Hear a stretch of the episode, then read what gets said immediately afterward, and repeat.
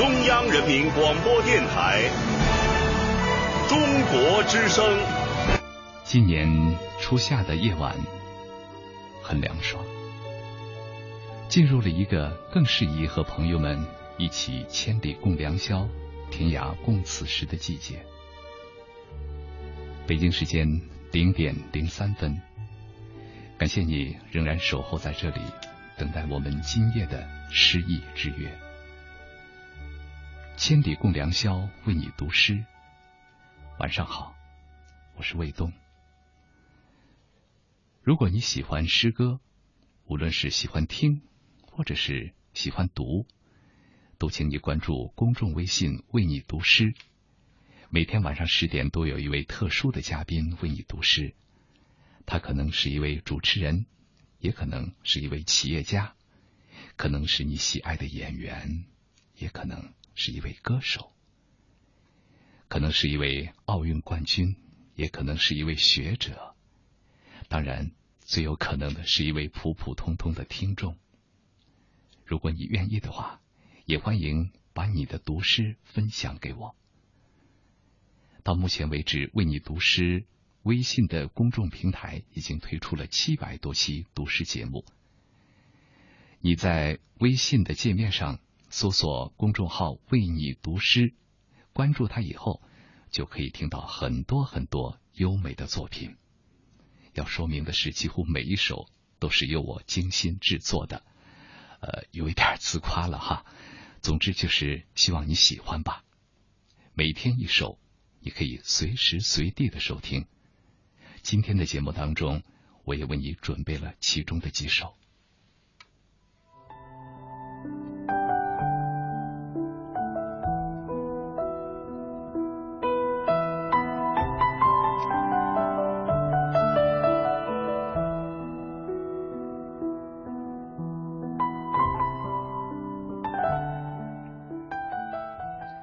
间如白驹过隙，翩然飞逝。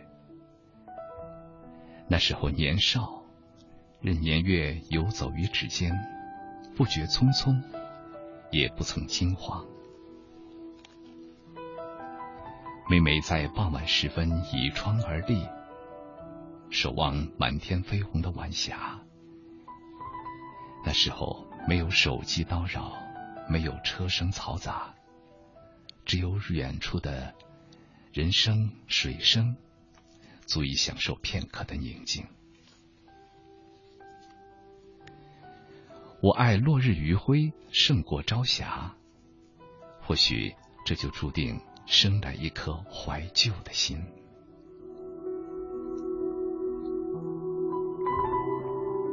曾经期待铅华洗尽，故事华丽收尾。而我与时间相互牵扯，未来从来望不到头。而今发觉自己已与那个少年坐望于光阴两岸，一些故事，一些风景，总是会在某些时刻重现眼前。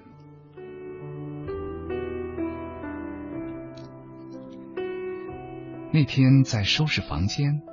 翻看一些旧时候保留的物件，竟然发现还珍藏着从前的一沓信。于是呢，我就细细的翻读，啊，那种感觉真的是很奇妙，熟悉又淡忘了许久的一种难舍的，从往昔飘来的氤氲，顿时就充满了整个的房间。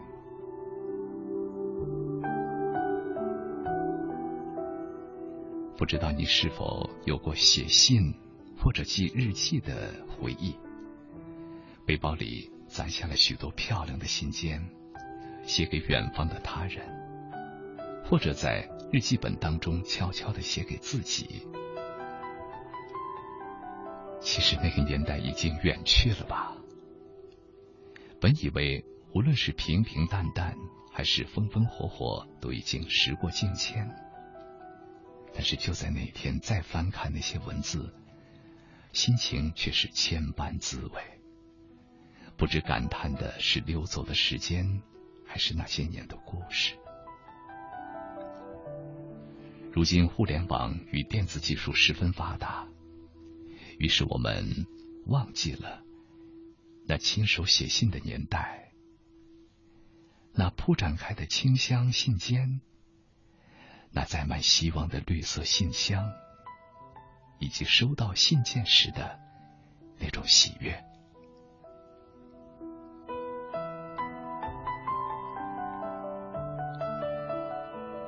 诗人翟永明有一首诗叫做《在古代》，其中这样说：“在古代，我只能这样给你写信，并不知道我们下一次会在哪里见面。现在，我往你的邮箱灌满了群星，他们都是无比自行，他们站起来。”为你奔跑，他们停泊在天上的某处，我并不关心。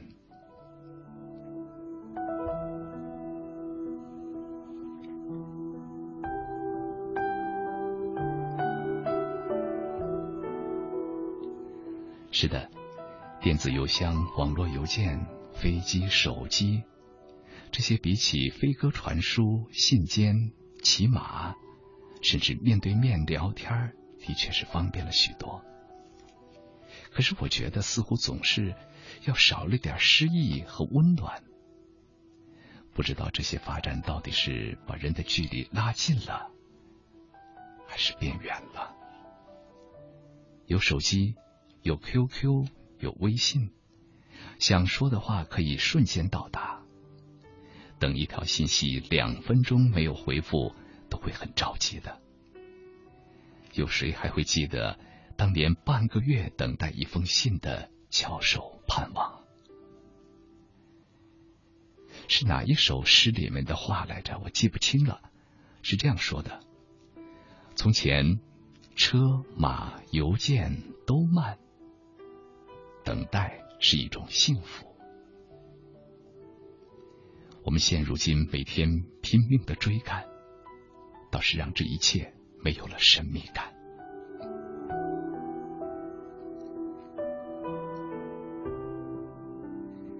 不过人性及诗性，多点人性的东西就多了点诗意，而人性的东西无非是要顺从天然，用视觉、嗅觉、触觉、听觉去体验世界。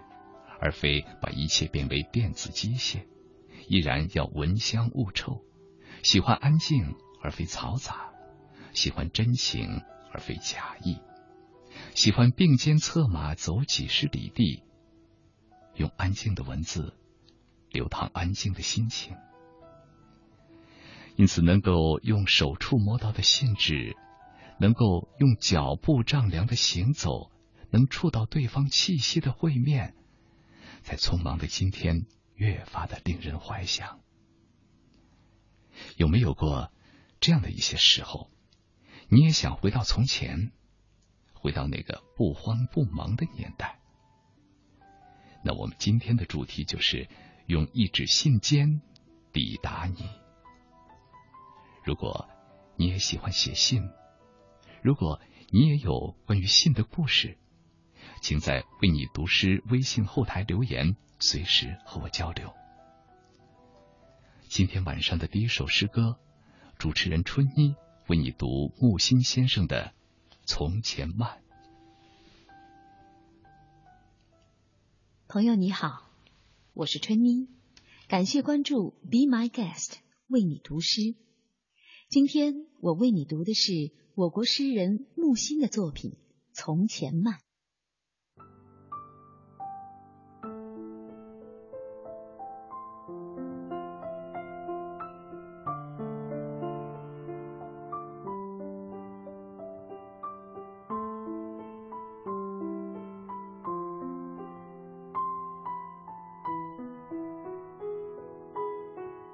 记得早先少年时，大家诚诚恳恳，说一句是一句。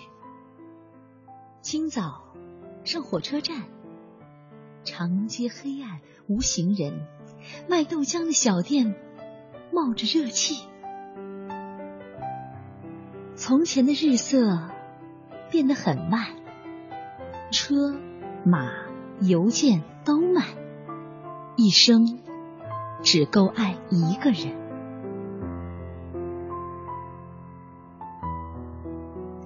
从前的锁也好看，钥匙精美有样子，你锁了，人家就懂了。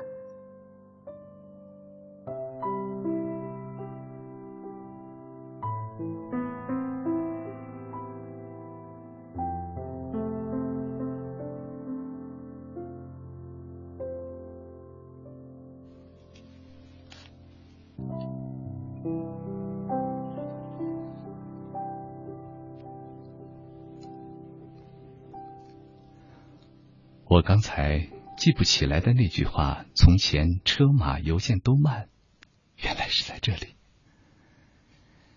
看桃夭，他给我们留言说，在遥远珠海的霞，如果你看到这首诗的题目，定会和我一起莞尔一笑。我们是两个把写信坚持的很久远的人，偶尔我还会把书信摊在床上。看千水万看千山万水走过，看一封信在记忆里留下的温暖痕迹，用一纸信笺抵达你，抵达我们执笔写信的年华。周末快乐，想你就写信。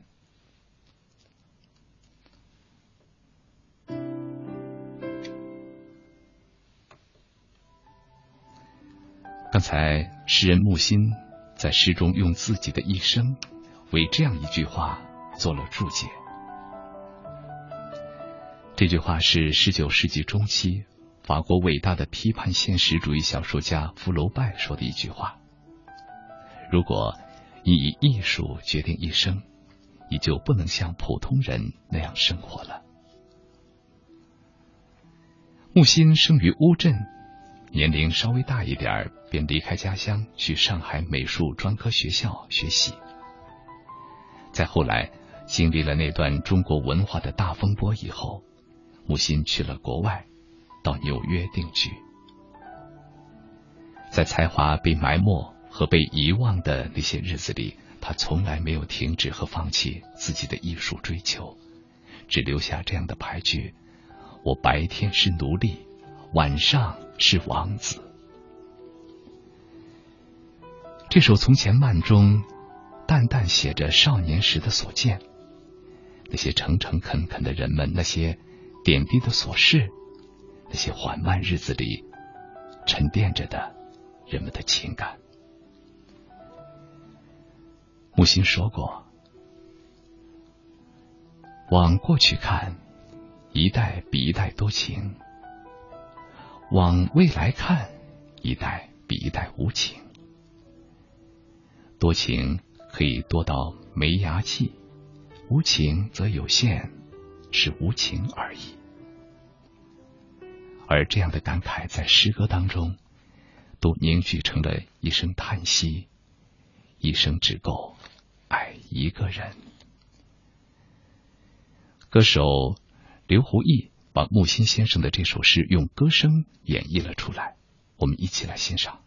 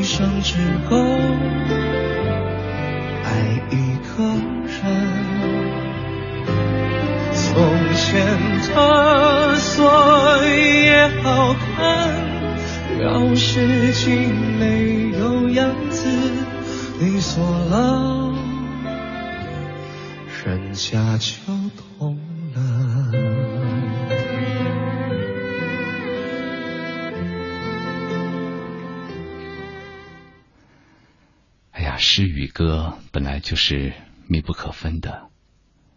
听这首歌，我有这样的感觉：无论是读诗，还是听歌，那份属于从前的那种悠悠的那样一种情感，都是那么浅浅淡淡，却令人向往。诗歌重新定义了我们的生活，按照不是艺术模仿生活。而是生活模仿艺术的逻辑，诗写生活，生活才能成诗。可以预想多少年之后，当下的现在又会成为未来人们所追忆的从前。也许未来的人们会怀念电子邮箱，而不是语音记录；怀念开车的乐趣，而不是无人驾驶模式。怀念隐匿的生活，而不是时刻被卫星精确定位。不过那时候还会有诗人帮我们把生活入诗存档吗？但愿我只是多虑。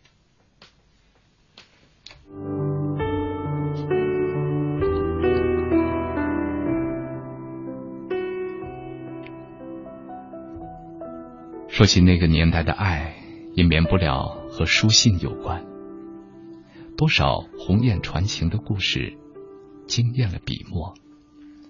那么，我们就先来说一说情书吧。相思磨人，也磨出了许多经典情书。不知道你对哪些经典的情书故事有所耳闻呢？或许我们不能了解每一封书信背后的故事。但是总有一些字句遇见以后，心中便荡起一阵涟漪，而不能抹去。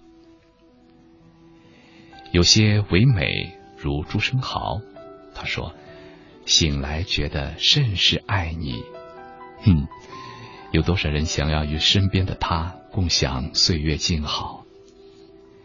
有些逗趣儿，如王小波，封封信开场便是“你好啊，李银河”。这后来成为一些人借来，呃，借以用来搭讪的句型。他还有一句是这样说的：“他说，一想到你，我张愁啊，不对，一想到你，我这张丑脸上便泛起了微笑。”是不是让人觉得这情感朴实的同时，忍俊不禁呢？民国才子众多，大多写的一手好情书。四大经典民国情书，莫不是由信集结的。徐志摩与陆小曼的爱美小札，软玉温香，缠绵旖旎；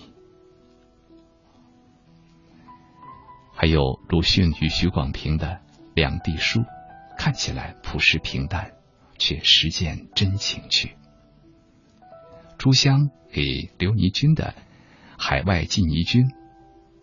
多写生活起居，虽然是纸上私语，也是柔情无限。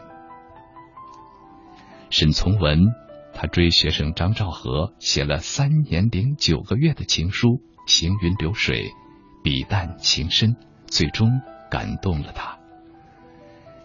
当然，对于这两个人的故事，众人颇有看法。且不论感动到底是不是感情，中间有几多牵强。又有些许插曲，但是这一段情缘因信而起，因信而定，经历了大小波折，也终究是二人陪伴着走下去了。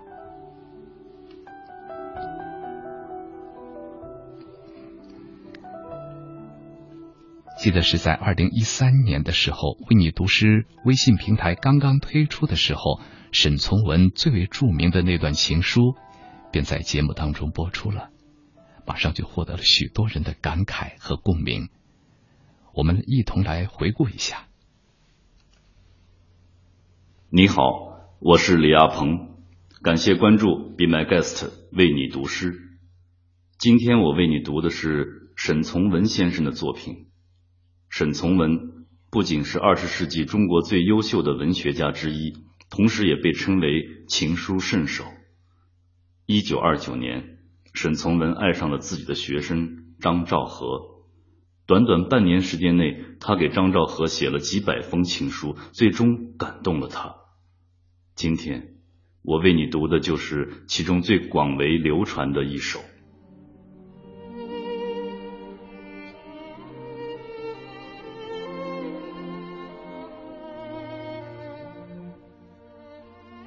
一个白日，带走了一点青春。日子虽不能毁坏我印象里你所给我的光明，却慢慢的使我不同了。一个女子在诗人的诗中永远不会老去，但诗人他自己却老去了。我想到这些，我十分犹豫了。生命是太脆薄的一种东西，并不比一株花儿更经得住年月风雨。用对自然清新的眼反观人生，使我不能不觉得热情的可真。而看重人与人凑巧的腾格，在同一人世上，第二次的凑巧是不会有的。我生平只看过一回满月，我也安慰自己过，我说。我行过许多地方的桥，看过许多次数的云，喝过许多种类的酒，却只爱过一个正当最好年龄的人。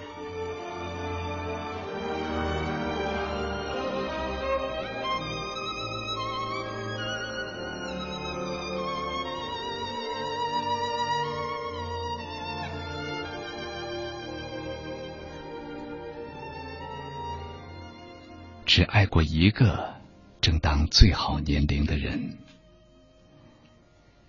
听到这句话，你是否想起了他呢？你的那个他，那个正当你最好年龄时出现的那个人呢？千里共良宵，为你读诗，我是卫东。今天晚上的主题是用一纸信笺抵达你。想必正在收听节目的你，也曾经与情书有过一段故事。你曾经写给谁？悄悄的放一折表白在他的书包里，或者书页里呢？或者什么地方？到现在还是秘密吗？能告诉我吗？你曾经收到过谁的信，让你脸红心跳不知所措？亦或是那份浓浓的感情不敢流露，在一个个夜晚默默写下的心里话，但是却从来没有寄出去。如果你愿意的话，请和我分享。关注公众微信“为你读诗”，在后台留言给我那些年你与情书的故事。说到这里，我突发奇想，我们可不可以做这样一件事情？呃，你找一张最舒服的信笺，提起笔写一封信给你自己吧。然后呢，呃，把它拍下来，发照片到“为你读诗”的后台，或者新浪微博艾特中国之声卫东。要注意，我是十分在意你的亲手写的字的。那么，我们在下一个周末吧。我在为你读诗微信平台和大家分享各自的故事和心情。我们来一起来听一个，呃，由林志炫演唱的《玫瑰花瓣的信签》，然后我们一同来看听众朋友的留言。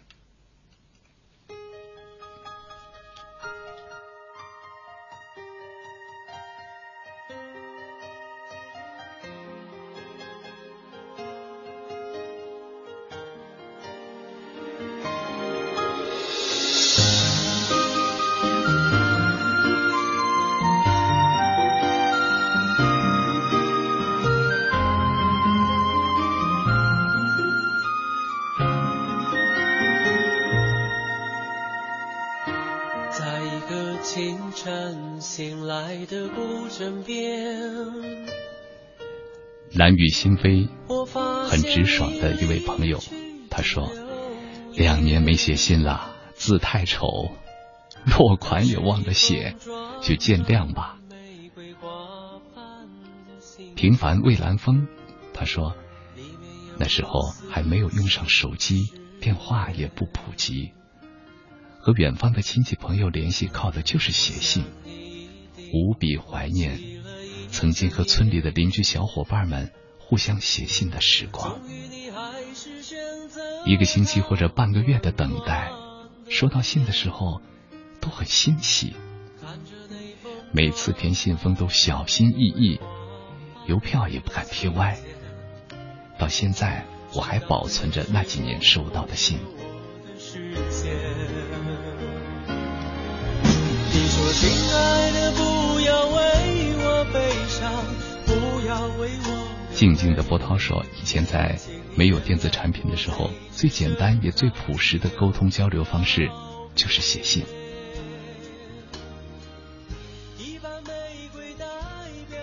他说：“每一封信在开笔的时候，都要想好久好久，生怕写的字对方看不清。写完了还要反复自己读几遍。在寄给对方之前，除了挑选邮票。”还要给自己精心设计一张信封。总之，任何一部分都要精心制作，以保证收到的人能够赏心悦目的感受到其中的心意。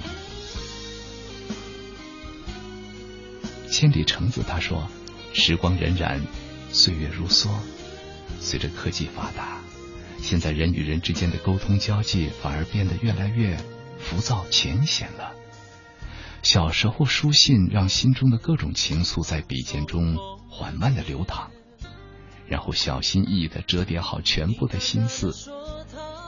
现偶尔重读那时光味道的信封和信纸，轻轻触摸字里行间温度的感觉，曾经的惊喜，欢乐守候盼望，心会微微的触动，泛起回忆，温暖心间。他说：“亲爱的，不要为我悲伤，不要为我流泪，请你原谅我这一次挣扎许久的告别。”细微说：“啊，很久没写信了，感谢最艰难的日子里朋友来信对我的鼓励。”嗯，是的，看着这些。充满热情的留言，确实让人感到书信给我们的精神所带来的力量和安慰。虽然你说爱我的心，其实从来没有一点改变。于是，在你我转身之前，我只能无奈的还给你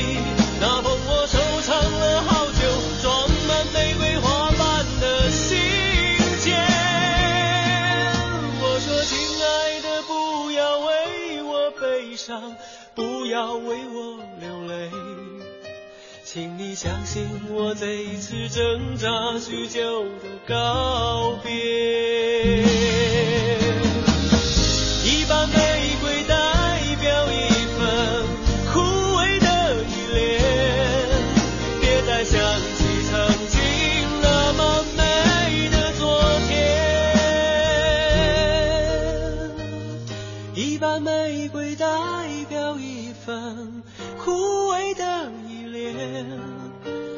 再想起曾经那么美的昨天。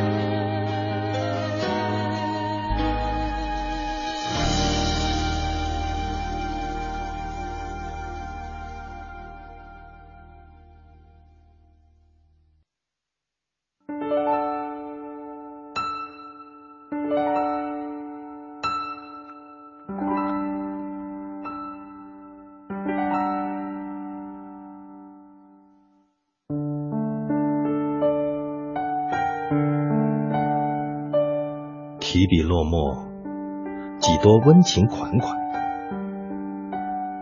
记忆贴上邮票，心情投入邮筒。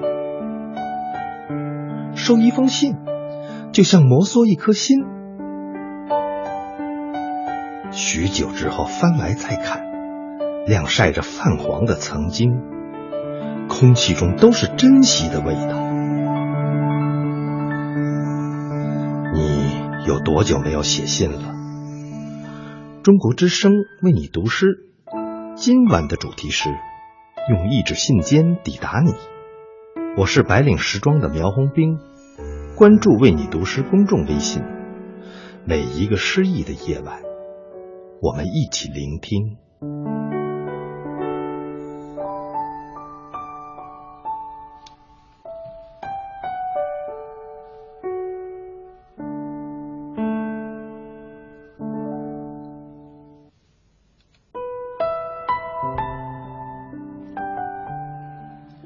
说起情书，满满的都是甜蜜的怀恋啊！说不出口的爱，都在那些文字当中闪闪躲躲。多年之后拿出来重温，仿佛从前的一颦一笑都浮现在眼前。相比现在的微信、短信，手写信会更值得珍藏与珍惜了吧？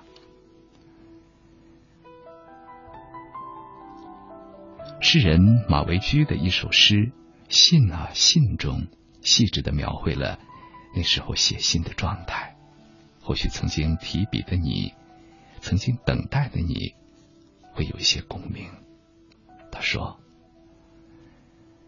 曾经的写信，需要一节精心剪裁的时光，一方素净的桌面和一叠稿纸。”还有一颗酝酿成熟的心，洒几滴透明、浑浊，甚至红色的泪，为心打个底色，让平静的稿纸掀起微澜。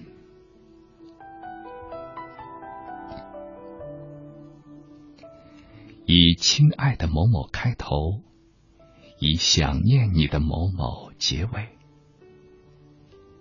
那时候，我们最清楚邮筒站立的姿势，最清楚他开口的时辰，最清楚邮递员的车铃何时轻响。那时候，低头鱼，抬头雁，希望总在心间。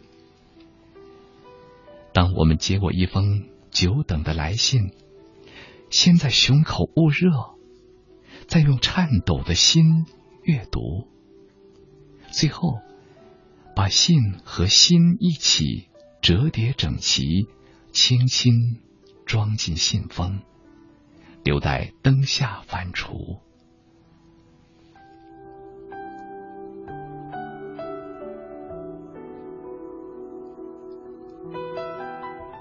如今，好消息、坏消息，早已不需苦等邮差的传递，多方便啊！然而，我们却丢了写信、读信、藏信的感觉。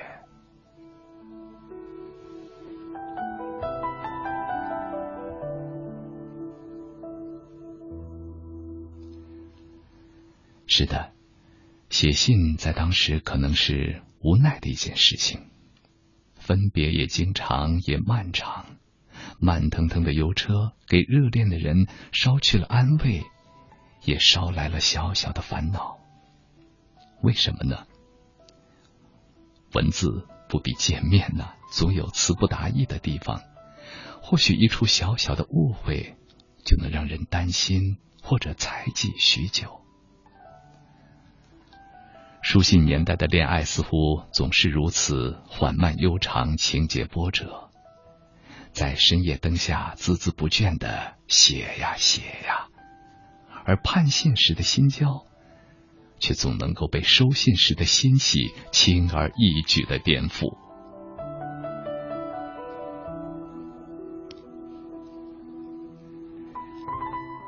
忽然想起一首歌中唱到的。谁来证明那些没有墓碑的爱情和生命？嗯，抛开歌词的背景不说，我们并不希望爱情因为被埋葬而拥有墓碑。但是人立于天地间，孤单而渺小，我们能拿什么来抵挡时间的洪流？拿什么来证明曾经来过这个世界呢？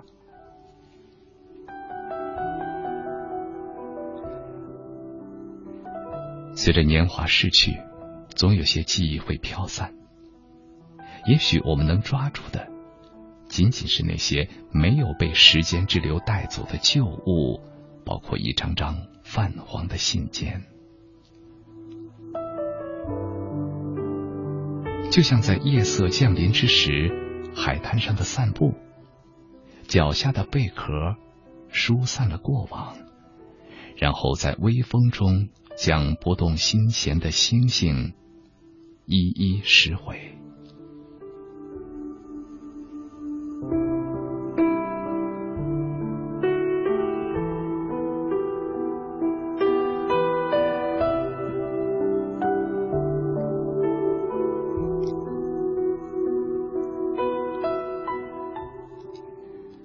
春柳如烟，他留言说。虽然不经常写信，可是却常常写明信片。明信片也算是信的，不过是大家都可以看到的。这个名字很好，叫饭饭，吃饭的饭。他说：“我写过好多信，却从来没有寄出去过，为什么呢？赶快告诉我。”我是飞鱼，他说。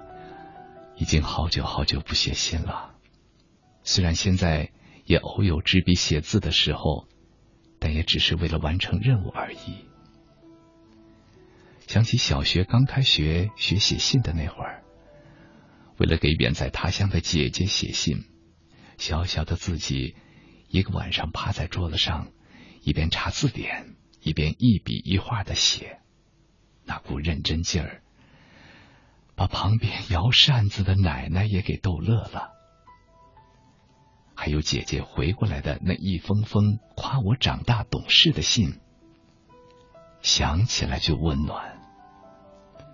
是啊，不但想起来温暖，我一边读，就有一股暖流涌上心头。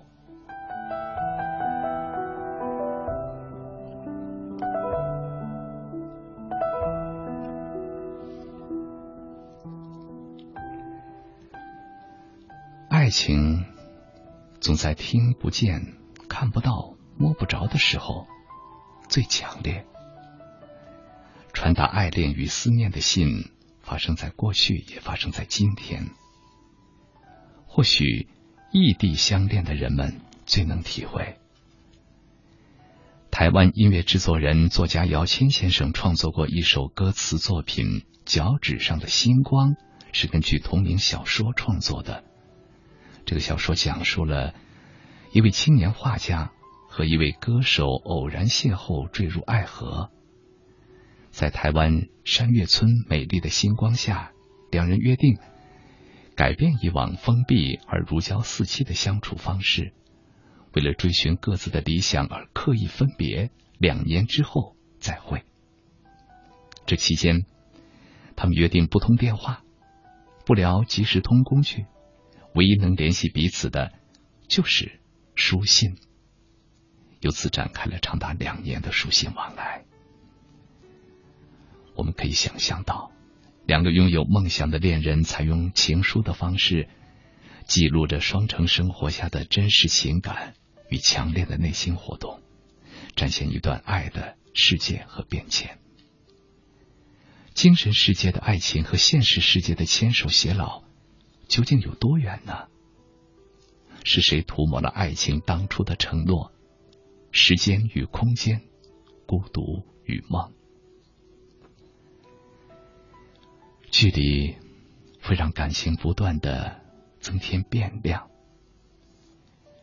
谈起写作这部小说的初衷的时候，不对，谈起写作这首歌词的作品的时候，姚谦就说了。如果爱情是一种向上的动力，那么发生在发生的期间，向对方所有的诚实表白，都应该是同时面向自己的检验和清理。两年，一座没有你的城市，他们的繁华映照我心的空城。我在原地孤单练习，想你。和更想你，爱情总在看不到、听不到、摸不到的时候最强烈。这几句是想念和告白。一同听节目的你，是否也深有同感呢？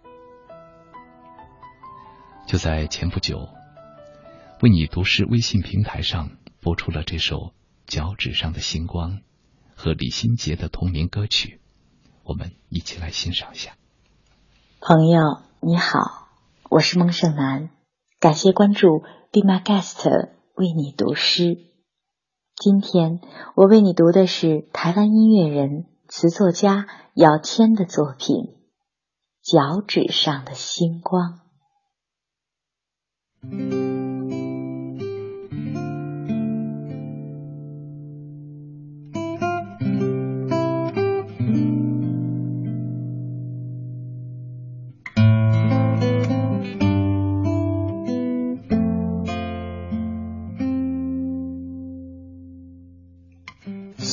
空似海洋，我们仰头看。小王子在想，明天是否要流浪？一闪闪，好像梦想的片段。说故事的仙女，在梦一方。也许想念让人成长。咸咸的泪才会发亮，想念成星光，拥抱对方时的存在感，至少我们永远不会忘。无论以后我们各在某地方，还会惦着对方。可能许多感动会变淡，老的时候才重拾回想。某年某月某个夜晚，我们曾远眺过脚趾上的星光。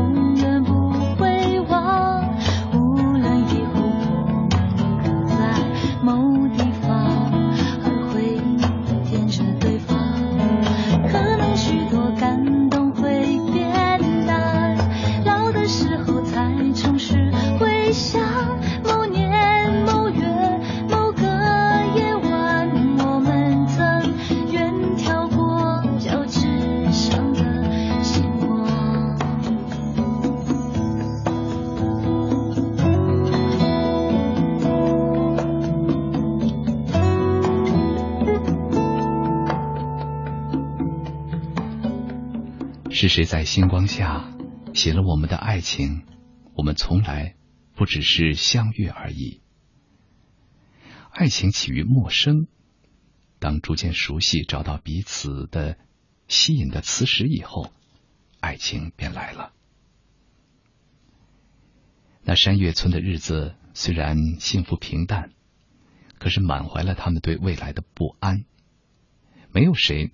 能够拥有永远定格的完美的爱情，一切都在随着思想而改变。渐渐的，在奔向梦想的时候，离别的最后一晚，两人紧紧依偎在一起。那最后一张的合照，不知不觉成为今后的寄托。在各自分别的日子里，他们学着审视最初的相处模式。用那样的远距离体会着彼此的灵魂，发觉对方如此不可替代，也让人在各自纷扰的世界深入的看清了自己。而一切分离，只是为了不因眼前的视角而困顿。那样对音乐、对绘画的执着与热情，也是生命里的重要部分。于是，在纠结之中，不得不。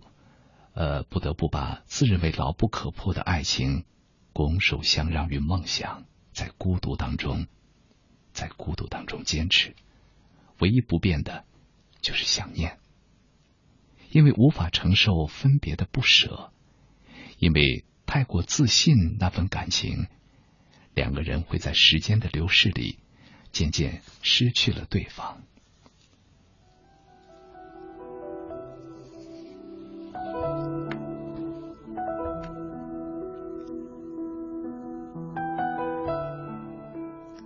这里是千里共良宵，为你读诗，我是伟东。今晚的主题是用一纸信笺抵达你。我们一起来聊关于信的话题。关注公众微信“为你读诗”，给我留言，和我分享你笔墨间的故事。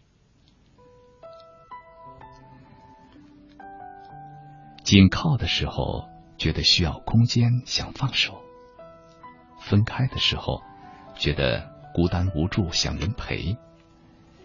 然而，时空拉长的距离让遥远更清晰。这遥远的到底是城市，还是心呢？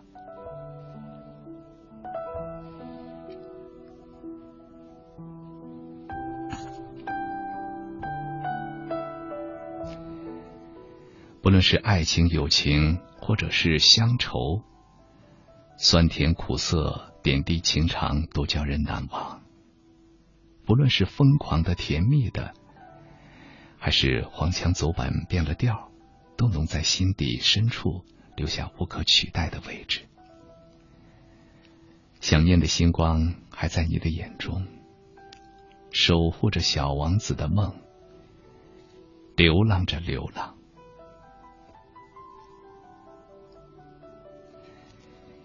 一对成长以后的彼此，那曾经爱过的人，在思念中成长，化解所有因为距离而产生的隔阂，用成熟的心经营最初的信仰。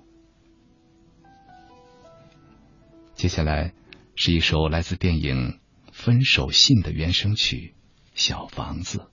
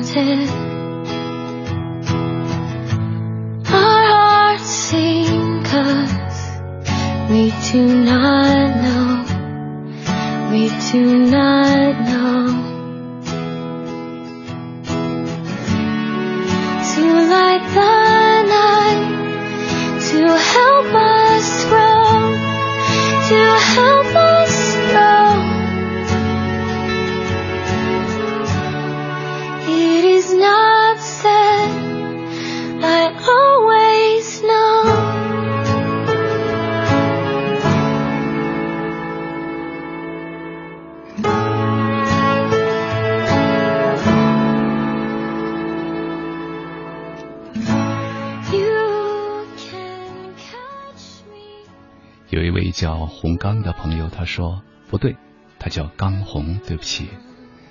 他说还记得学生时代写信投递到校园之声被选中的喜悦。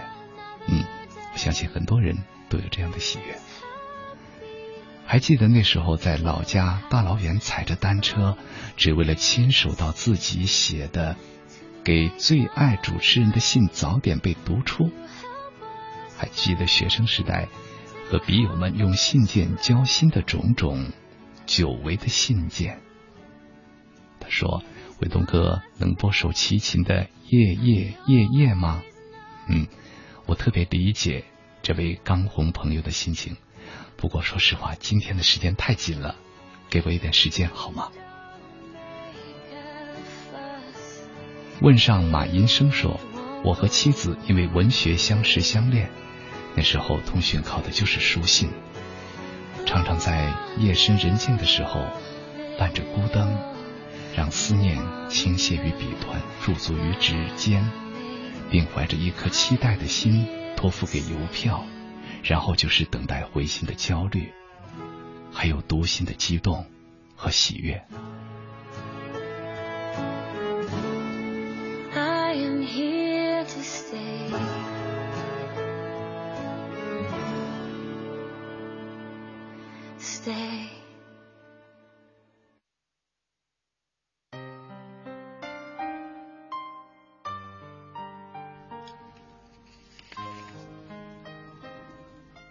我们伴着陈奕迅的一首《伤信》，来一起看听众朋友的反馈信息。华仔他说：“有时候期盼也是一种幸福的，一种幸福的等待，盼望收到你的信。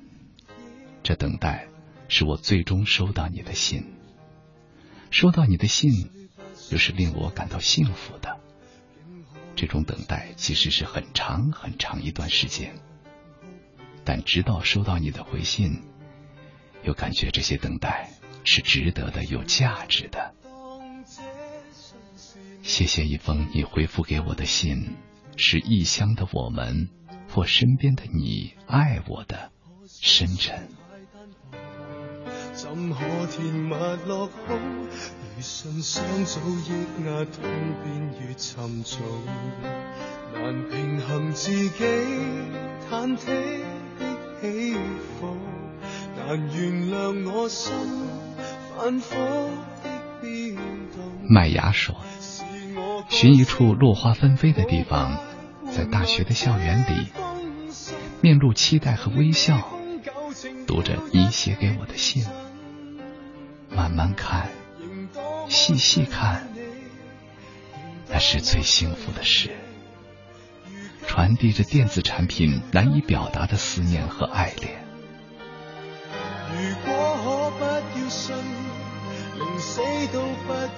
嗯，这位朋友的名字怎么说呢？我读出来，大家感觉一下，它叫“今夜花落如雪”，确实是。很应时应景的一个名字。他说：“应该有一年没有写过信了，收到过的信一直都带在身边，在我想看的时候就能找得到。”谢谢微尘同学，谢谢小小城，谢谢你们曾经给我写过的信和那种等待的感觉。这里是千里共良宵，为你读诗，我是卫东，感谢你。在一点钟的时候，还在收听我的节目。今晚我们的主题是用一纸信笺抵达你，一个关于信的话题。关注公众微信“为你读诗”并留言，说说看，你最近一次写信是在什么时候？写给谁？关于什么呢？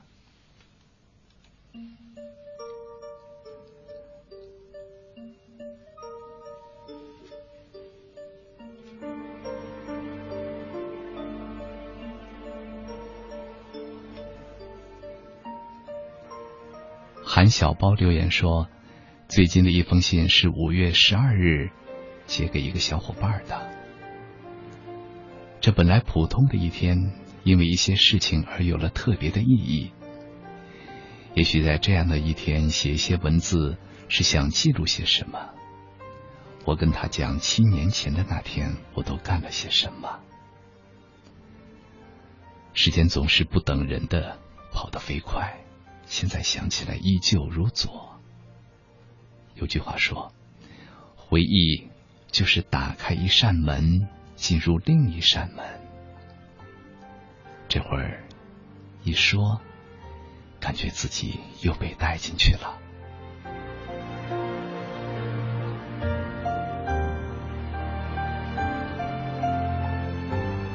嗯这位女正宇，她给我发来了一个表情，一边流泪，她一边说：“哎呀，我长这么大没有写过信。”好吧，那就赶快响应我刚才的倡议吧，找一个很漂亮的信笺，给自己写一封信，长短不拘，然后拍下来，用手机发到我的微信平台的后台上，我们一同来分享，看看你的字是强劲。是囚禁，还是安静？是温柔？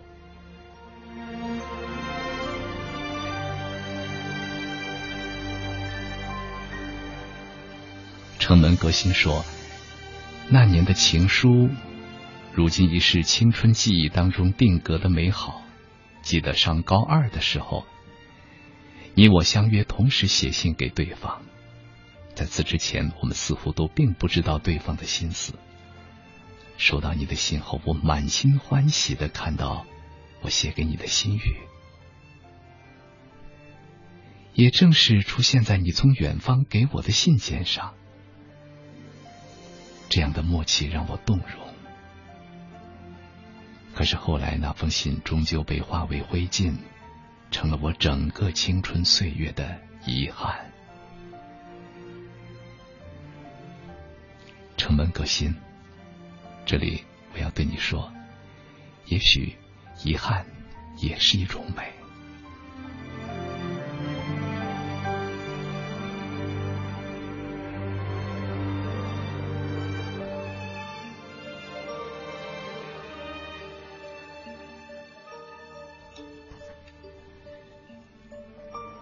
今天的主题预告以后，我们收到了为你读诗微信平台上的。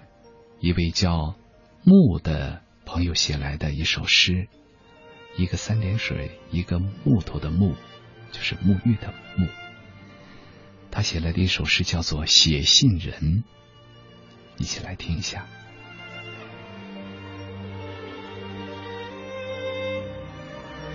倚坐在纱窗后，听雨声落下，惨淡的云。布满天空，贴上邮票，你侧头回想，应该寄往的地址，那是一个久未联系的朋友。你将悲伤的往事写入信中，将孤单的敲雨声写入信中，将迷茫的未来写入信中。这封信便载着你的过去、现在与未来，去往了千里之外。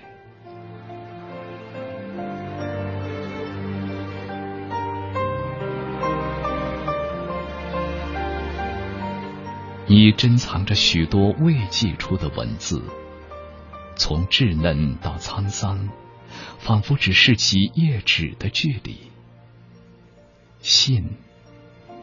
是写信人的帆船，想要遗忘的事情，失望千里之外；不愿说出口的秘密，则静静停泊在心港。最后，想起读信人的表情，你提笔画下一个笑脸。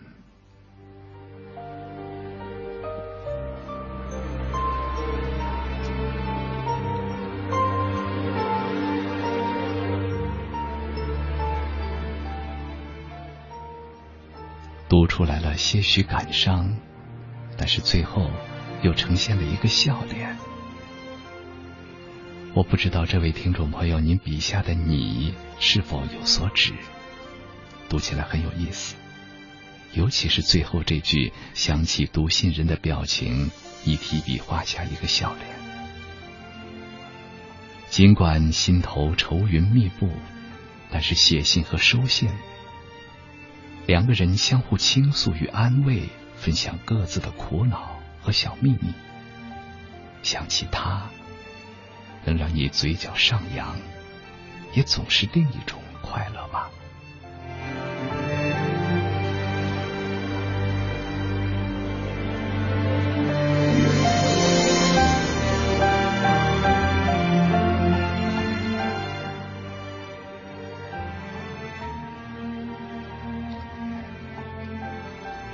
由此想起了一部独特的话剧，叫做《收信快乐》。整部剧的形式非常简单，没有换场，一把椅子、一个沙发、一盏落地灯，两个人相隔一段距离面对观众。剧本只是一封封往来的信件。书写和传递曾经是人们最简单、最普遍的沟通方式。随着键盘敲打的节拍越来越快，手写信真的变成了一件非常奢侈的礼物。书信快乐当中，七十六封书信，跨越长达四十年的情感。无论是一种特殊的爱，亦或是经历了数十年起起落落之后的惺惺相惜，这样的一辈子浓缩在一个半小时的舞台上，仓促又丰富。这种感情不仅仅是一种奢侈，更是一种奇迹。剧中说：“如果我们要长大，就不要再写信了。总觉得写信像是在创造和维护一个梦，沉重，有时候又很轻盈。但是如果写信能够让两个朋友相伴一生，补充互相的间隔，使之完整，我想，这不也是一件？”十分值得庆幸的事情吗？又或许，能坚持写信的人，都是生活的诗人。一首《收信快乐》，是由这部话剧的女主角演唱的。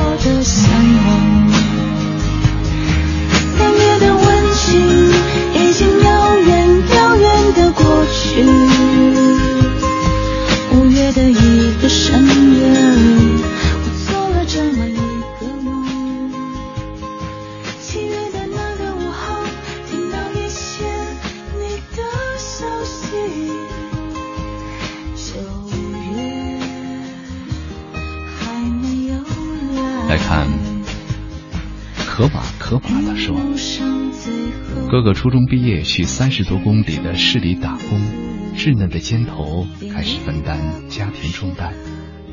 每次哥哥写来家信，我读，母亲哭。我高中毕业，去一百公里外的省城打工，收到母亲托人写给我加油打气的信，我读，我哭。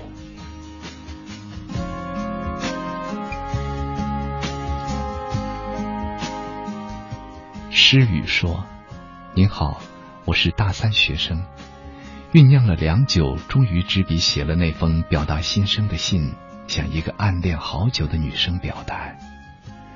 但似乎那封满怀真情，并没有换来热烈的回应。暗恋是一场哑剧，出生以后就成了悲剧。虽然最后的结果不是我想要的，但是我不后悔。”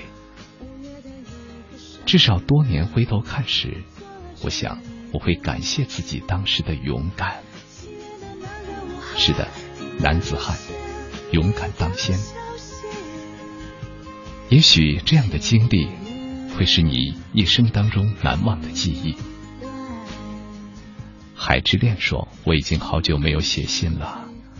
记得那时候还是零五年上初中的时候，我复读，我的好朋友考上了县城的高中。”我们平时就用书信来往，基本上一个周一封信。想想当时写信还害怕被老师发现，就晚上在宿舍里趴在被窝里打着手电筒写信。那时候为了能多和同学们说一些，就写很多张，最后把信封装得满满的。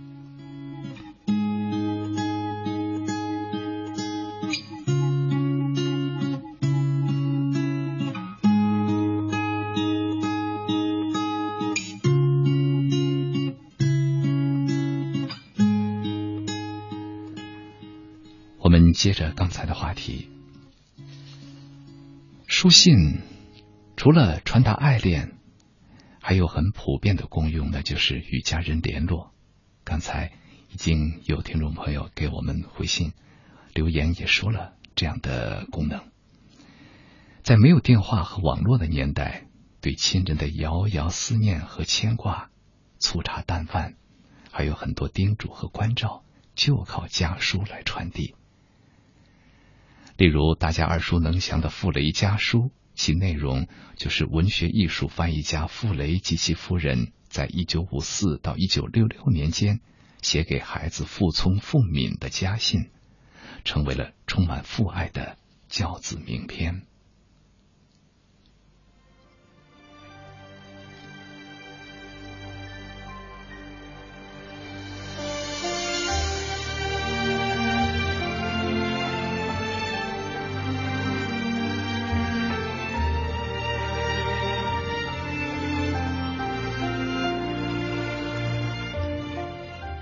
然而，世上的情感是那样丰富，有的时候，你的心情只愿意分享给遥远的陌生人。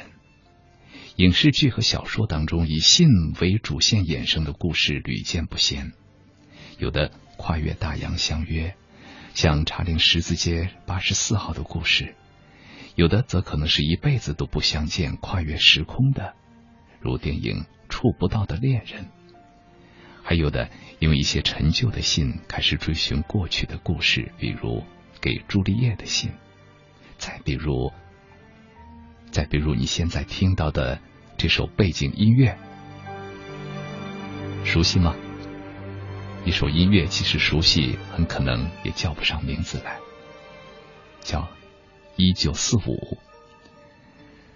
这首乐曲出自二零零八年的台湾电影《海角七号》。电影当中，一个摇滚青年代班邮递员发现了七封迟到了六十年的信。那是当年日本战败以后，一位日本教师在归国的途中写给台湾恋人游子的信。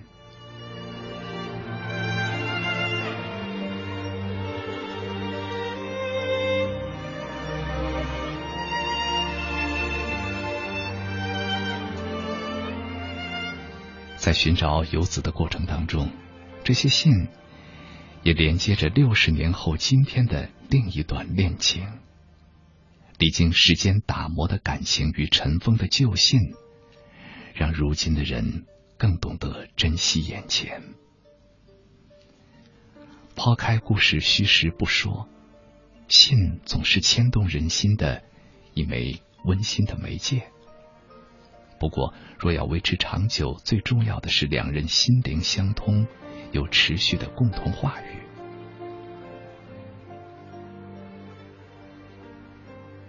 而现实的文学史上，因信而生的，也有着不少耐人寻味的故事。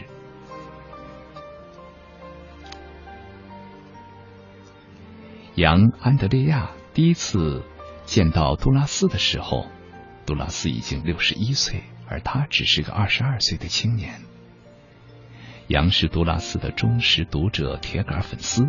用今天的话来说，杨向杜拉斯提问，拿出他的书来求签名，追他报上的专栏，搜寻每一处他写的与有关于他的文字。在一次交流会上。杨要到了杜拉斯的地址，希望能够给他写信。在其后的五年，在没有回信的情况下，杨安德烈亚几乎每天给杜拉斯写信。忠诚和耐性是送给他的玫瑰、恭维、情谊和忠贞。杜拉斯回应，回应了杨。那一年，杨二十七岁，杜拉斯六十六岁。原本以为杜拉斯的爱情早已在十五六岁的时候与湄公河畔曲终人散，没想到五十年后，一位年轻小伙子闯入他的生活。一九八零年夏天的杜拉斯烈火熊熊。杨原名叫杨梅耶，安德烈亚是杜拉斯给起的名字。杨以为这属于自己的荣幸。他说：“一切都可以开始了，因为他给我取了新名字，因为这个名字被写在了一本书中。这本书叫《八零年夏》。杜拉斯在里面写道：‘我在黑暗的房间里，你在那里，我们一起看着外面。’”从此，杨成了杜拉斯的闺中伴，入厨房、出厅堂，寸步不离。他们一起写作，杜拉斯口述，年轻的杨则负责帮他打字。就这样，在七十岁那年，杜拉斯写出了至今闻名的小说《情人》。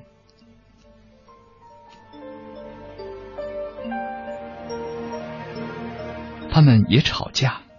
倦了累了，羊也会像小孩子一样赌气，卷铺盖走人。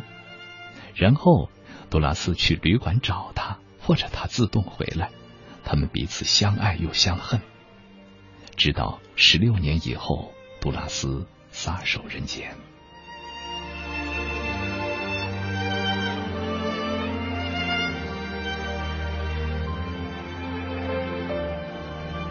去年是多拉斯的百岁诞辰，这一年杨离去了，六十一岁，和当年第一次遇到杜拉斯那时候的年龄一样。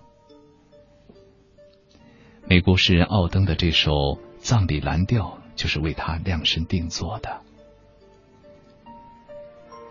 停止所有的时钟，切断电话。我以为爱可以不朽。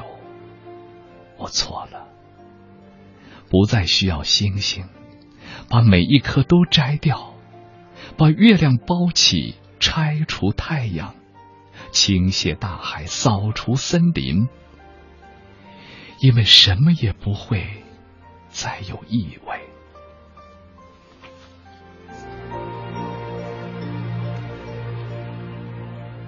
几年的信换来了一辈子的传奇。尽管生命已经无法挽留，但留在这世上的感情已经丰满。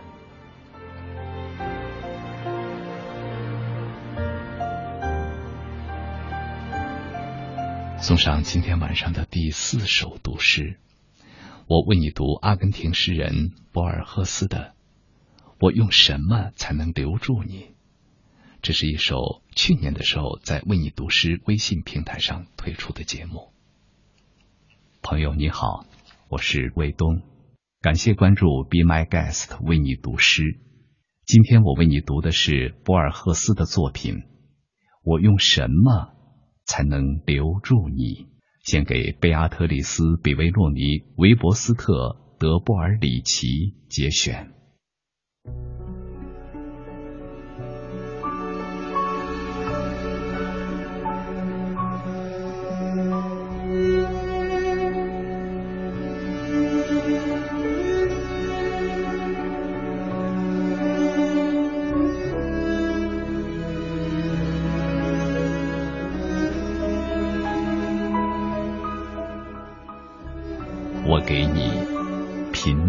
街道，绝望的日落，破败郊区的月亮。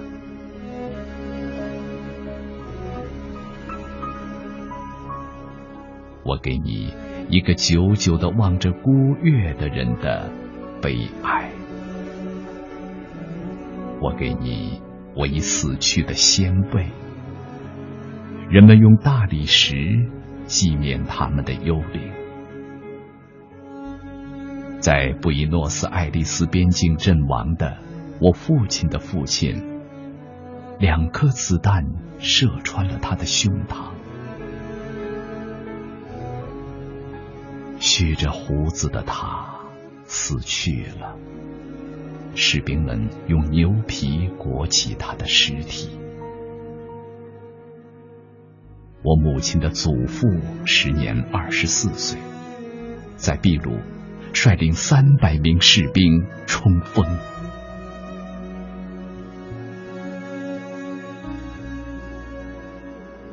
如今，都成了消失的马背上的幽灵。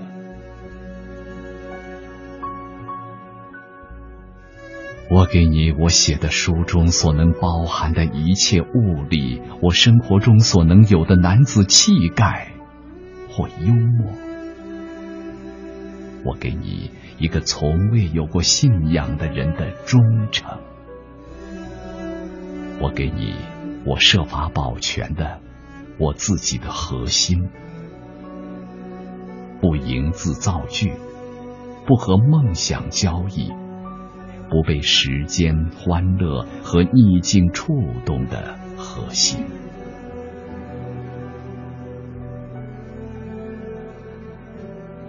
我给你，早在你出生前多年的一个傍晚看到的一朵黄玫瑰的记忆。我给你你对自己的解释，关于你自己的理论。你自己的真实而惊人的消息，我给你我的寂寞，我的黑暗，新的饥渴。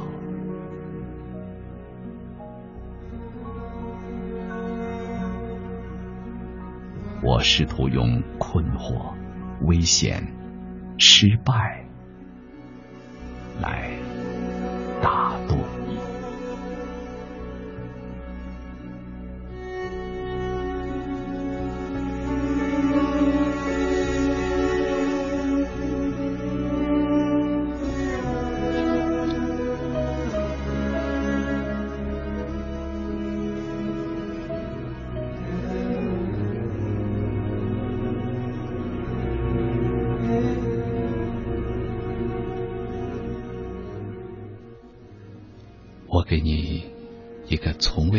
信仰的人的忠诚，最美的承诺莫过于此。诗歌本身说是献给一位叫贝阿特丽斯的女人，但是据考证，这位女士并不是他交往过的恋人，所以呢，这首诗并不能说是一封情诗。事实上，退出一点看。写给爱情，写给友人，写给故乡，都说得通。或许最真的是献给失去本身吧。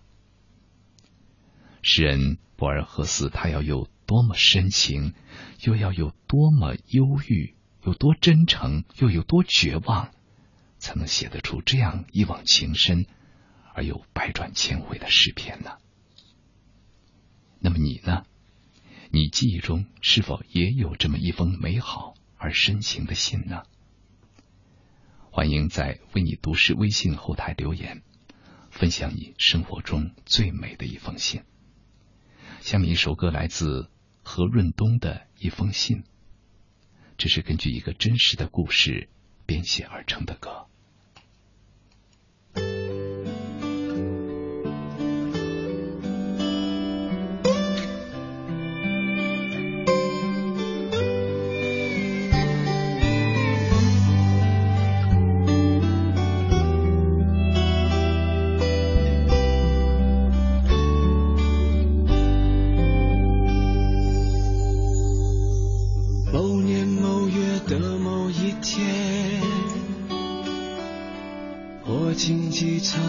角落里一个陌生的小女孩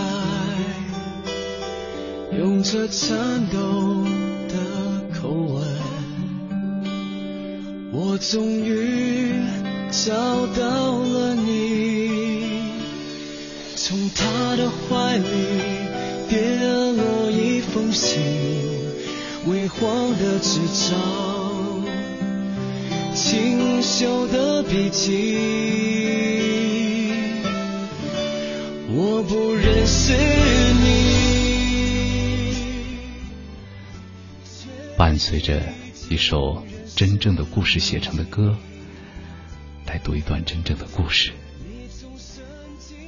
小双子爱天蝎，他留言说：“可能是每个人对美的理解不同吧，对最美的信的理解不同。我喜欢写信，也和好朋友写过好多封信。”但是最美的一封信却来自于家人。那一年我刚上大学，离开家一个人去大连。八十多岁的老爷随即写了一封信寄给我，信里说：“你长大了，上了大学了。关于如何过好大学生活，我有以下几点你要记住。以下是省略号。”他说：“信不是很长，后面是列了几条，如何管理好时间，如何安排好大学生活，如何学习。这些话其实离开家的时候，老爷已经叮嘱了无数遍，但是看到变成文字落在纸上，却是沉甸甸。再普通不过的话语，背后是浓浓的牵挂。”如今大学也毕业了，离家的方向越来越远，总会有那么一瞬间，忽然想停下来，忽然怀念当初没有离开家时的时光。要多努力，才不会辜负家人的牵挂。放入我的生命里，我不敢爱你。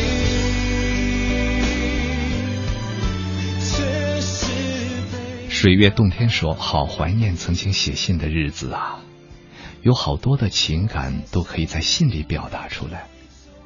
还记得那段写信的时光，我和他虽然都在一个学校，但是我们却常常写信来往，彼此交流着生活中欢乐与忧愁。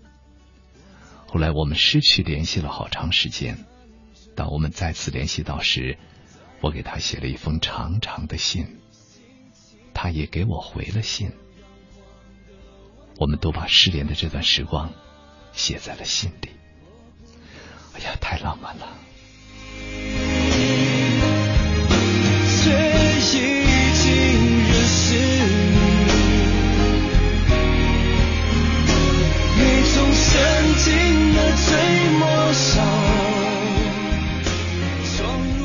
西雅图不眠之夜。写了很多很多的信，一封也没有寄出。写给喜欢的他，写给很好的朋友，写给自己，写给家人，总是幻想着他们总有一天会看到这些，会明白我当时的感受。喜欢这种用文字寄托自己感情的感觉。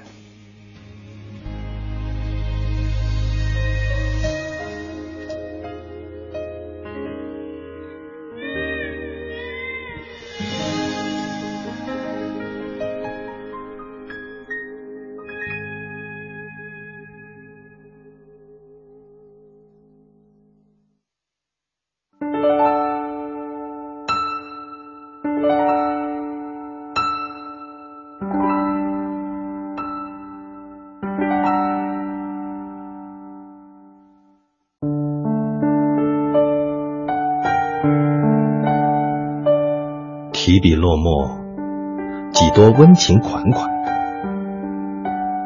机翼贴上邮票，心情投入邮筒。收一封信，就像摩挲一颗心。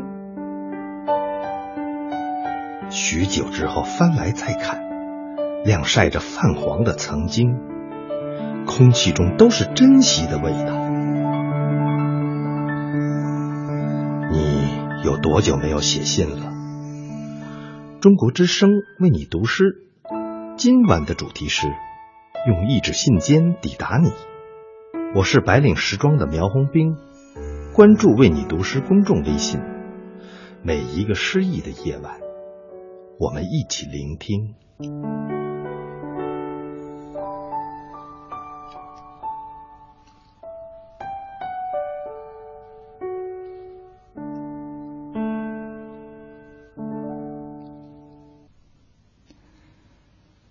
这里是千里共良宵，为你读诗，我是卫东。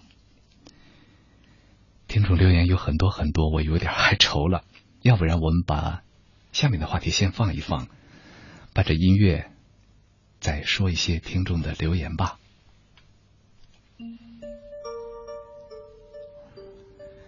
隔壁老王说：“写信在我的印象当中好像从来没有过。”小学的时候，老师有教过写信，因为自己的字写的不好和害羞等等原因。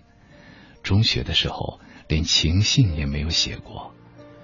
唉，现在感觉好遗憾啊，人生好像缺了点青春的记忆。呃，不过我相信，当时你的选择自然有你的道理。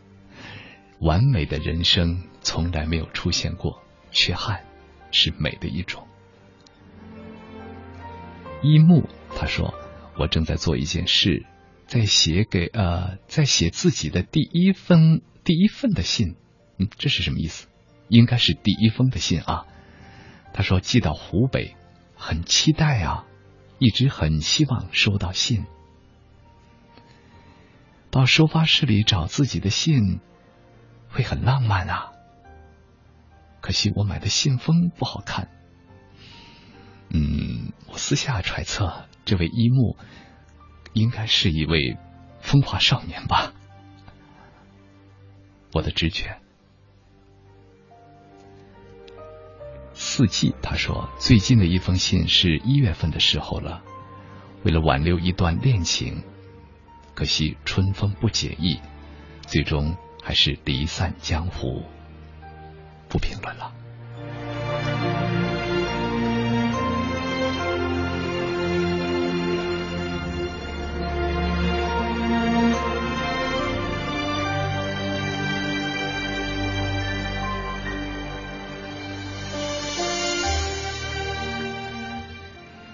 今天应该是不是用信笺的年代了？或许更正是因为如此吧，那些信纸上沁人心脾的文字，才更加令人怀念和向往。那些经典的爱情文字，成为传世珍宝。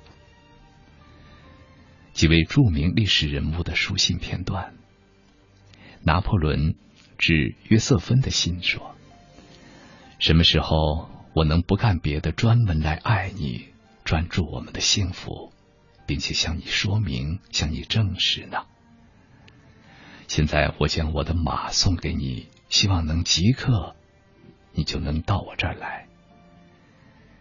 在不久以前，我相信我在爱你，然而自从看到你之后，我的爱增加了一千倍。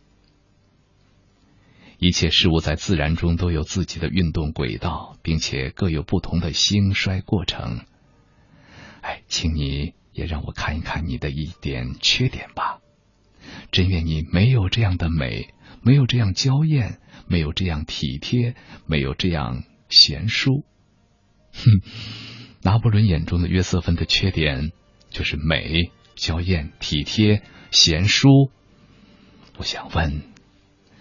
听广播的你，你眼中你的他缺点是什么呢？梁实秋，指韩晶清。我的青青，人人都说婚姻是爱情的坟墓，我不这样想，我知道你也不这样想。爱情像火，需要随时添加柴火、煤炭，使它越燃越烈，即使风暴来袭也不会熄灭。如果火苗本来微细的话，那当然就会随时的烟消火灭，经不起风吹雨打。不等到婚姻的考验，早就化为乌有了。我想，婚姻究竟是不是爱情的坟墓，历来争论不休。至少可以这样说：添加柴火煤炭是维系爱情火焰持久旺盛的必要条件。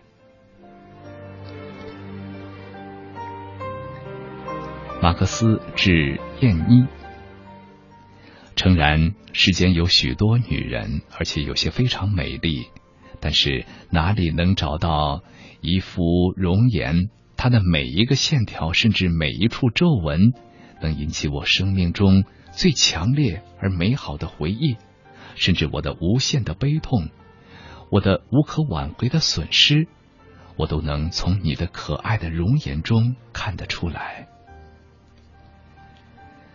马克思把燕妮的拥抱和亲吻看得比婆罗门和毕达哥拉斯的转生学说、基督教的复活学说更为重要的。贝多芬的情书就像音乐一样美。我不朽的爱人，我种种思念都集中在你的身上，时而喜不自胜，时而又悲痛欲绝，期待命运，可不知他是否会对我们垂青。或者我能够彻底和你一块生活，或者根本做不到这一点，但我已决定四处漂泊，直到能够投入你的怀抱，能由你将我的心灵送入精神世界为止。永远是你的，永远是我的，永远是我们的。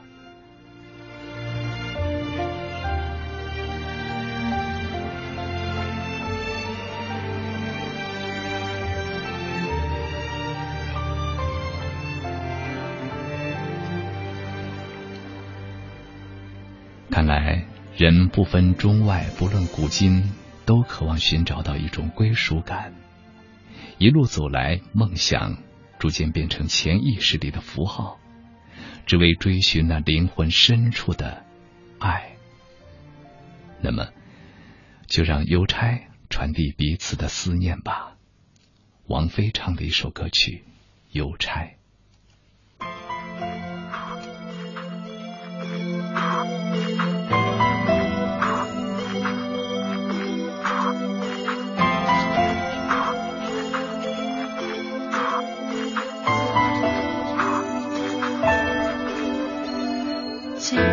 雪飞下来，荡进远处深海，甚至两脚走不动，先想到离开。直到你说不会来，直到我说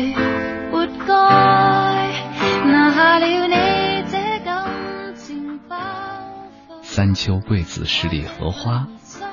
他说：“现在电子邮件、手机微信风靡，已经少有人执笔写信。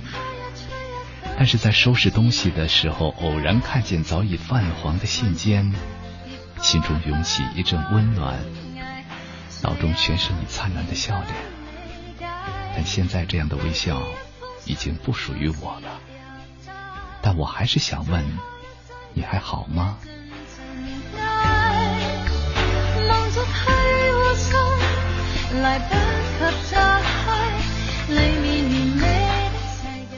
谭小婷她说：“要不要这么煽情？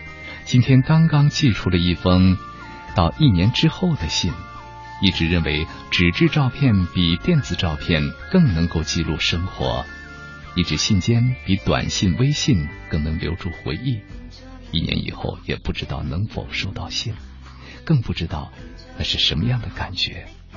只要彼此是快乐的。”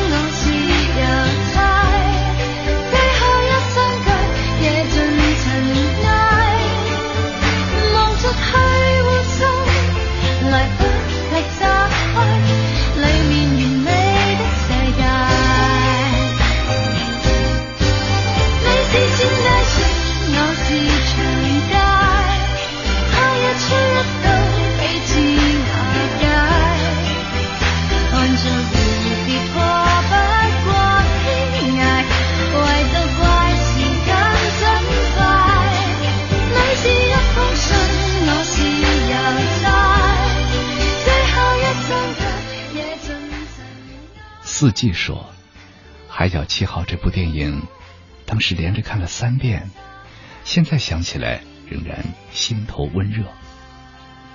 这是一个很怪的名字，他叫猪妖阿绿。他说我很喜欢写信，经常和朋友写信。初中、高中时期和在不同一个呃和在和不在同一个学校的朋友写信，每次收到回信。都会很激动。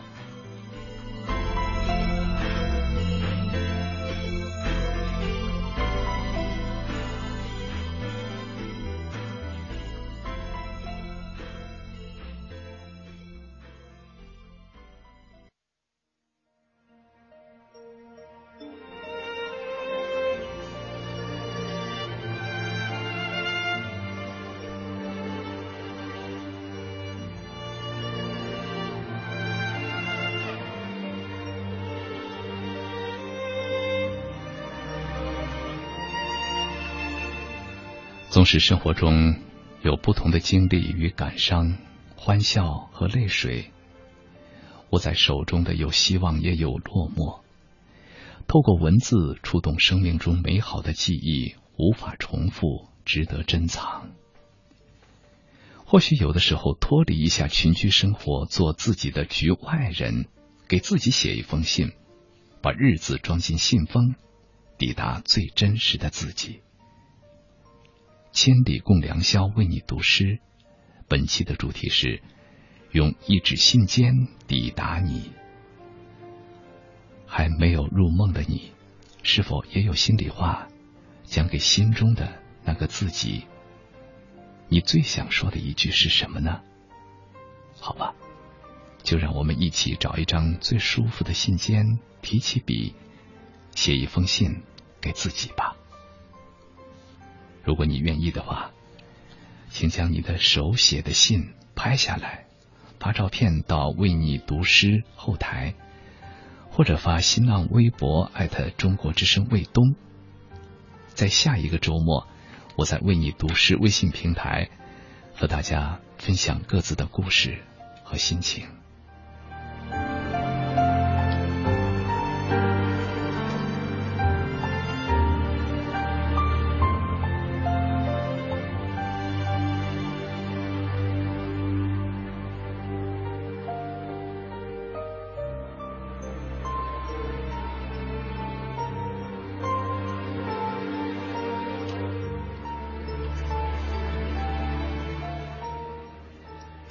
说起写给自己的信呐，如今像七九八一样的艺术园区当中，总有那么几家小店，类似于熊猫漫地，你可以坐下来，选一张明信片写给未来的自己。呃，我是没有尝试过，不知写下的文字是不是真的能够在将来某个时间寄给自己。看着过去眼中的自己，生活又发生了太多变化，想来也是一件有趣的事情。不知道那时候会给自己一些什么样的叮嘱呢？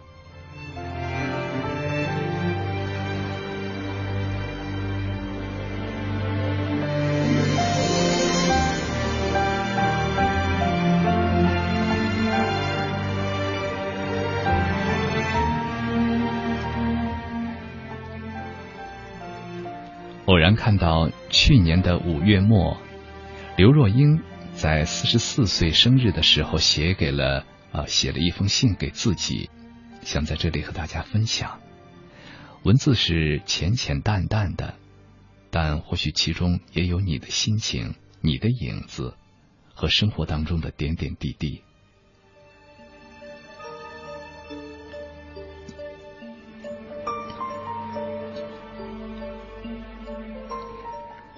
好久没有给你写信了，你好吗？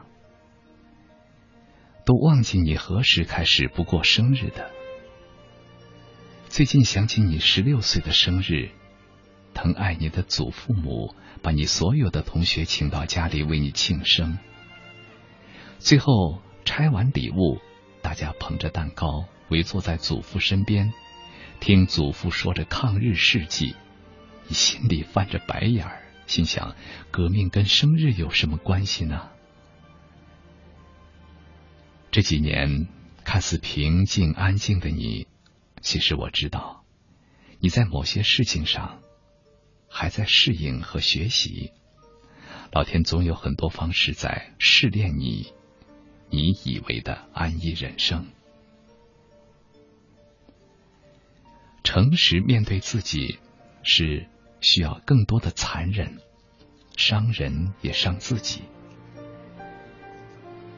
你要相信，不管你勇敢大步往前走，或者犹如现在暂时的停下脚步，都会是很好的经验。你多么的幸福，有选择的权利，因为不管你做什么，都有那么多疼爱你的人陪伴着你，甚至纵容你。所以，我也要提醒你，不要太任性，要珍惜。记得你有情绪，别人也有，更加珍惜包容你这些小情绪的人啊！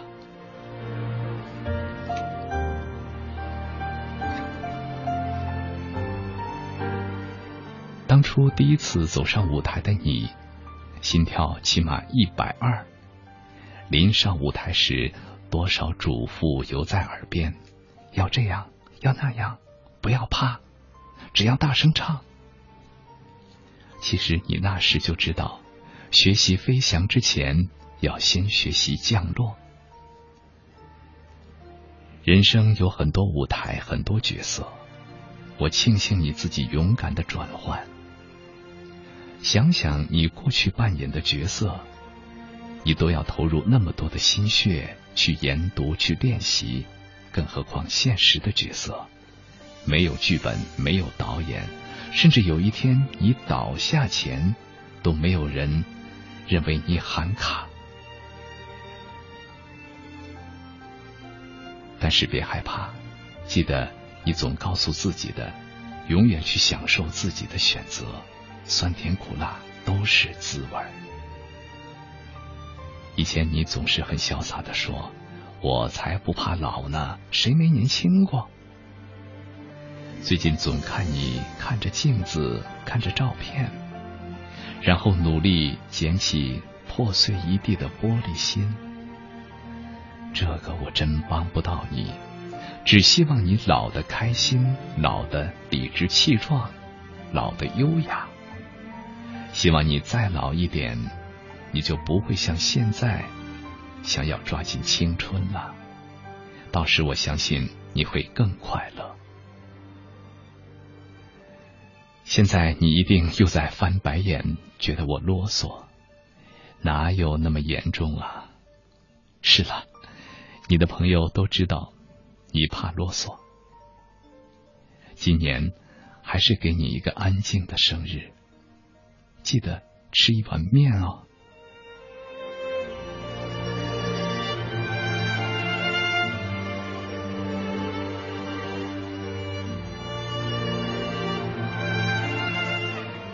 安静的生日，给自己写一封信，是不是也别有韵味啊？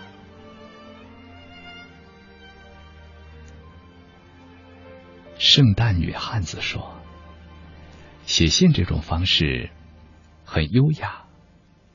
最近一次写信是给一位戏迷的，其实信不是主要内容。”把在后台要到的演员签名寄给他，才是重点。我给他的信不长，他给我的信很长，很暖，很感动。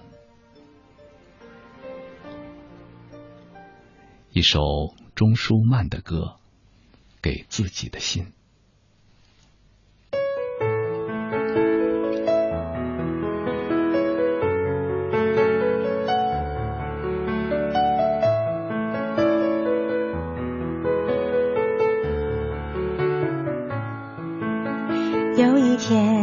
找到幸福，有一天会觉得骄傲。忙什么？每一天都有美好的派对。写一封给自己的信，写下来给自己鼓励。怕什么？有理想就有实现的机会。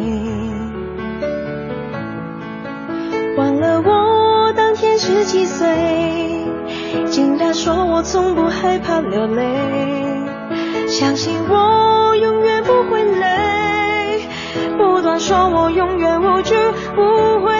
我要撑开我世与世隔绝，他说，最后一封信是在二零零九年，是一封让我心痛的信，我们分手了。信给我们带来的有快乐，有激动。现在他结婚了，我不知道怎么说，是不是应该在节目快结尾的时候读这封信？不过，呃，既然他已经结婚了，我们就索性放下心来，为他祝福。叶儿，他说。今天翻到以前和朋友的通信，看到漂亮的邮票，都会收藏起来的那一本邮集，看了看，原来那些年我们写了那么多的信，回想起来，满满都是幸福。才能够找回错过的机会？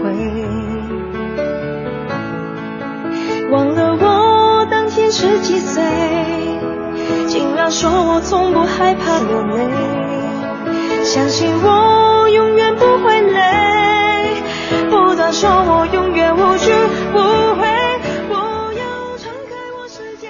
呃，聊了一晚上关于信的话题啊，记得给自己亲手写一封信，拍照分享给我，我为你分享给大家。今天的千里共良宵为你读诗，马上就要和你告别了。主持人魏东代表节目监制李宇飞、导播雨婷、责任编辑张欣，祝你晚安。